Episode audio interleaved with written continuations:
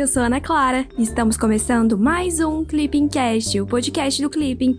Meu papel aqui é trazer uma atualização rápida do que aconteceu na última semana e pode cair na prova do CACD, o concurso de admissão à carreira de diplomata. Agora me conta, você é CACDista? Estuda para o CACD ou pretende começar a estudar? Corre lá para o Clipping, acesse clippingcsd.com.br para ter acesso à plataforma mais completa de estudos para quem quer ser diplomata e começar a estudar para o concurso com autonomia e gastando muito pouco. Romeu, conta pra gente o que aconteceu essa semana. Ei Ana, olá pessoal, tudo bem? Meu nome é Romeu e eu tô aqui para ajudar a Ana neste Clipping Cast. No episódio dessa semana, a gente vai repercutir a eleição para o legislativo da Venezuela e também a reação brasileira. Qual a aposta de vocês? Acham que a gente apoiou ou rechaçou o pleito venezuelano? Também vamos falar da elevação de tensões lá na região do Indo-Pacífico, que é considerado o novo centro geopolítico do mundo. Outro ponto importante que a gente vai comentar é o novo acordo de comércio pós-Brexit assinado pelo Reino Unido. Por fim, mas de longe nem menos importante, também teve a atualização da NDC brasileira junto ao Acordo de Paris. Teve mais um punhado de coisa, mas vamos com calma. Juntos, a gente vai cobrir tudo isso. Falando em NDC, Acordo de Paris e Brasil, não deixem de conferir a newsletter do Clipping dessa semana. Achamos um documento oficial em que o Brasil justifica sua NDC. É uma mina de ouro de argumentos que justificam a política externa brasileira atual. Mas vamos ao que interessa de verdade, o resumão dos dias 7 a 11 de dezembro de 2020. América Latina. Na segunda-feira, dia 7, o Brasil e outros membros do Grupo de Lima emitiram uma declaração conjunta afirmando que as eleições de 6 de dezembro na Venezuela foram ilegais e ilegítimas. Nessas eleições, o governo de Nicolás Maduro reconquistou a maioria da Assembleia Nacional que era dominada pela oposição desde 2015. O grupo de países ainda pediu a união da comunidade internacional para rejeitar o pleito e para apoiar os esforços para a recuperação da democracia do respeito pelos direitos humanos e do Estado de Direito na Venezuela. Romeu, a maior parte dos países que assinaram essa declaração junto com o Brasil são do Grupo de Lima, não é? Exatamente, Ana, é isso mesmo. Foram quase todos os países do Grupo de Lima que assinaram essa declaração conjunta. Um detalhe muito importante que talvez nem todo mundo tenha notado é que a Argentina, que faz parte do grupo, não assinou a declaração.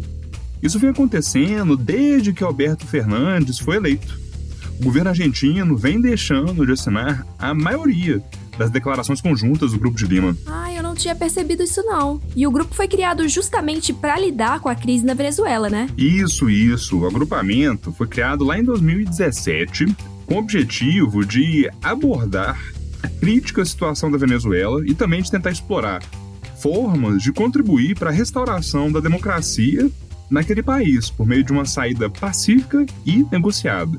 Isso aí eu acabei de ler da declaração que foi emitida naquele momento. Em janeiro de 2019, os governos da Argentina, Brasil, Canadá, Chile, Colômbia, Costa Rica, Guatemala, Honduras, Panamá, Paraguai e Peru também emitiram uma declaração conjunta, por meio do Grupo de Lima, apoiando o então presidente da Assembleia Nacional, Juan Guaidó, como presidente da República da Venezuela. É importante entender também o porquê de os integrantes do Grupo de Lima defenderem Juan Guaidó e acreditarem que o Maduro não é presidente.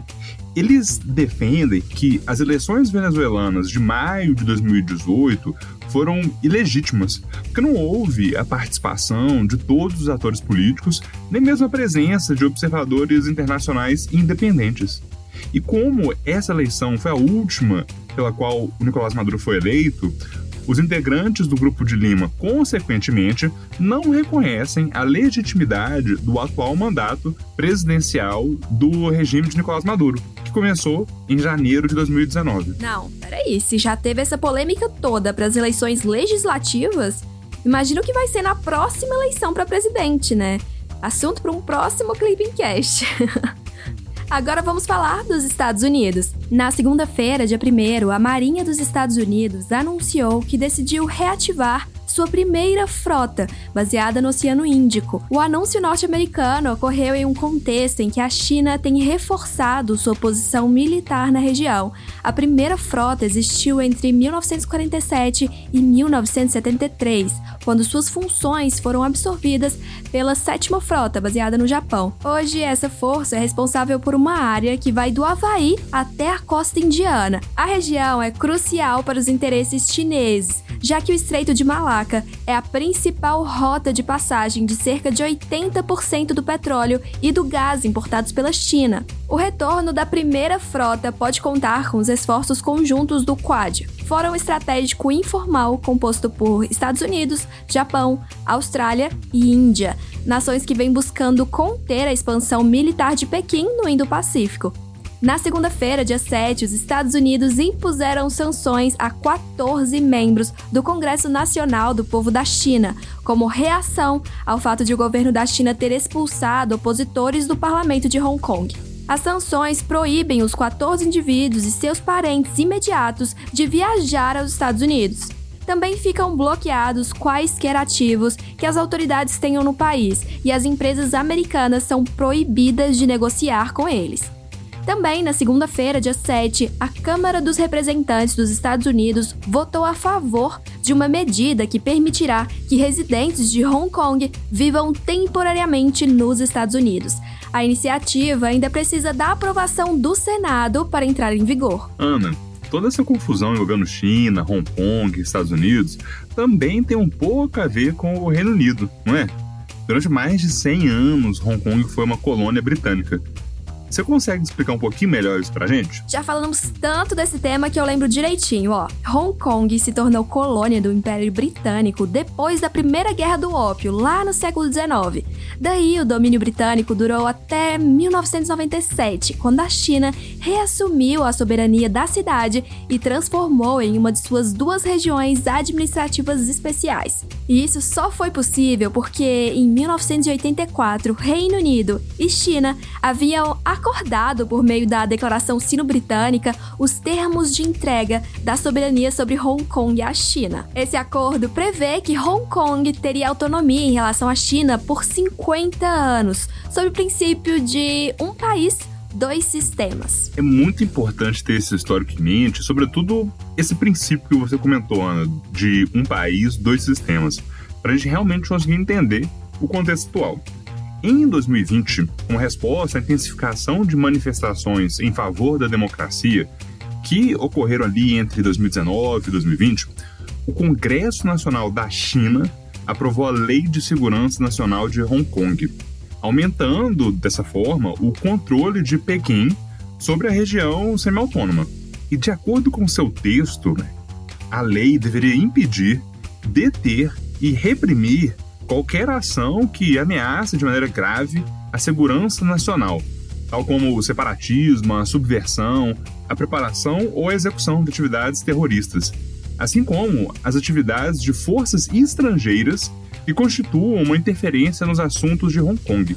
Isso é muito importante porque essa menção às forças estrangeiras que está lá no texto da lei é uma referência explícita aí a uma possível interferência do Reino Unido ou mesmo dos Estados Unidos, apoiando protestos em favor da democracia em Hong Kong.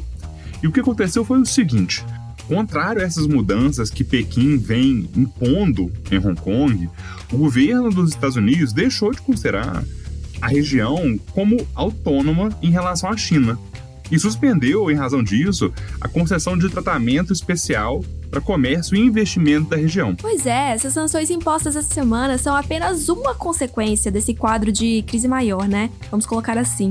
Mas vamos ver o que vai dar, né? Com certeza a China vai dar uma resposta. Agora vamos para as notícias referentes ao Reino Unido. Na quinta-feira, dia 10, o Reino Unido assinou um acordo de livre comércio com Singapura. O objetivo de Londres é tornar a cidade-estado asiática uma plataforma financeira e comercial para a expansão da presença britânica nos mercados da Ásia-Pacífico. Mas vamos combinar que, em termos de Brexit, a assinatura do acordo também é uma vitória retórica para a nação que busca esse take back control Londres assinou seu primeiro grande acordo comercial pós-Brexit com o Japão lá em outubro de 2020. Migrações.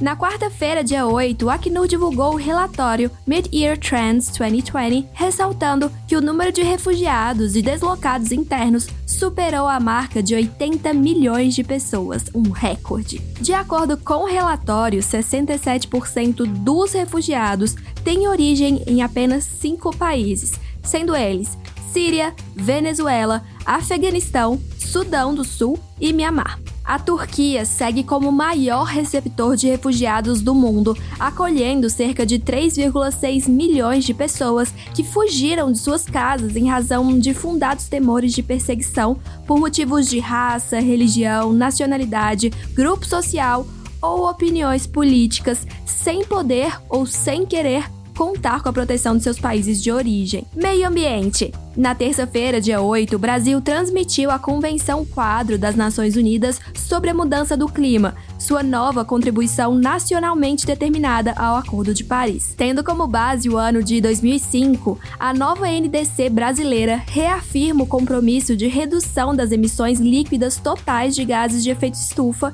em 37% até 2025 e assume oficialmente o compromisso de reduzir em 43% as emissões brasileiras até 2030. A NDC também enuncia o objetivo indicativo de o Brasil atingir a neutralidade climática até 2060. De acordo com Itamaraty, a NDC brasileira é uma das mais ambiciosas do mundo em razão de quatro características básicas.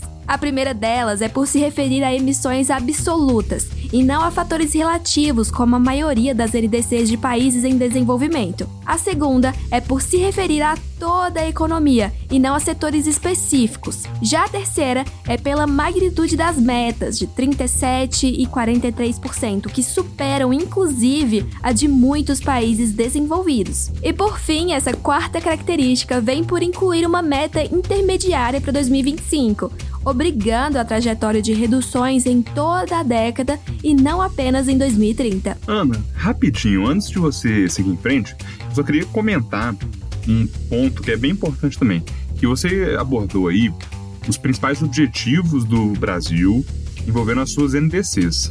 Mas eu acho também é importante a gente ressaltar que para alcançar esses objetivos, o Brasil se comprometeu com algumas metas em duas grandes áreas no setor energético e no setor de uso da terra e de pecuária.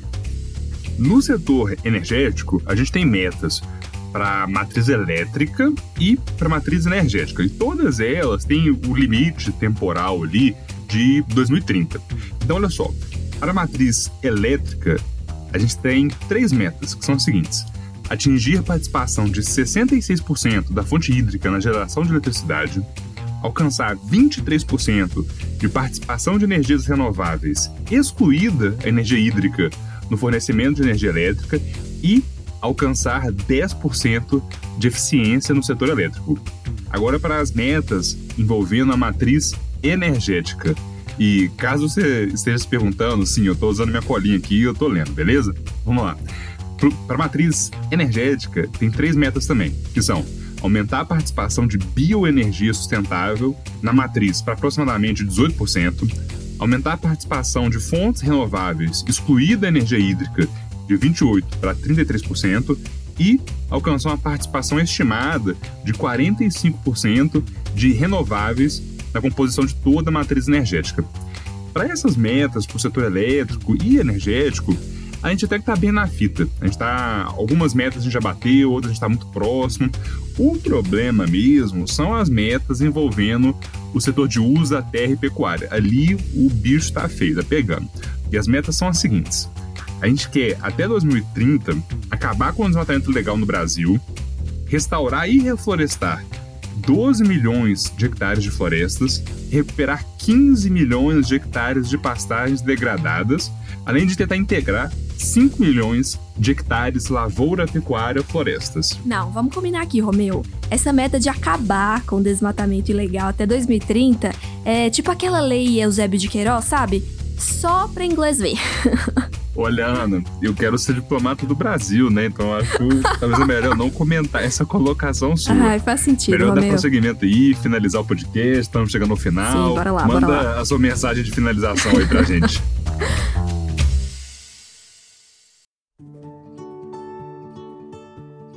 Chegamos ao fim do Clipping Cast com o resumão da semana dos dias 7 a 11 de dezembro de 2020. Agora chegou a sua vez. Mande o seu feedback sobre o conteúdo do podcast pelo nosso Instagram, o arroba clipping__csd. Além disso, vale compartilhar com a gente nas suas redes sociais a sua rotina de estudos no Clipping. Vamos adorar acompanhar tudo, viu? Até semana que vem. Tchau, tchau!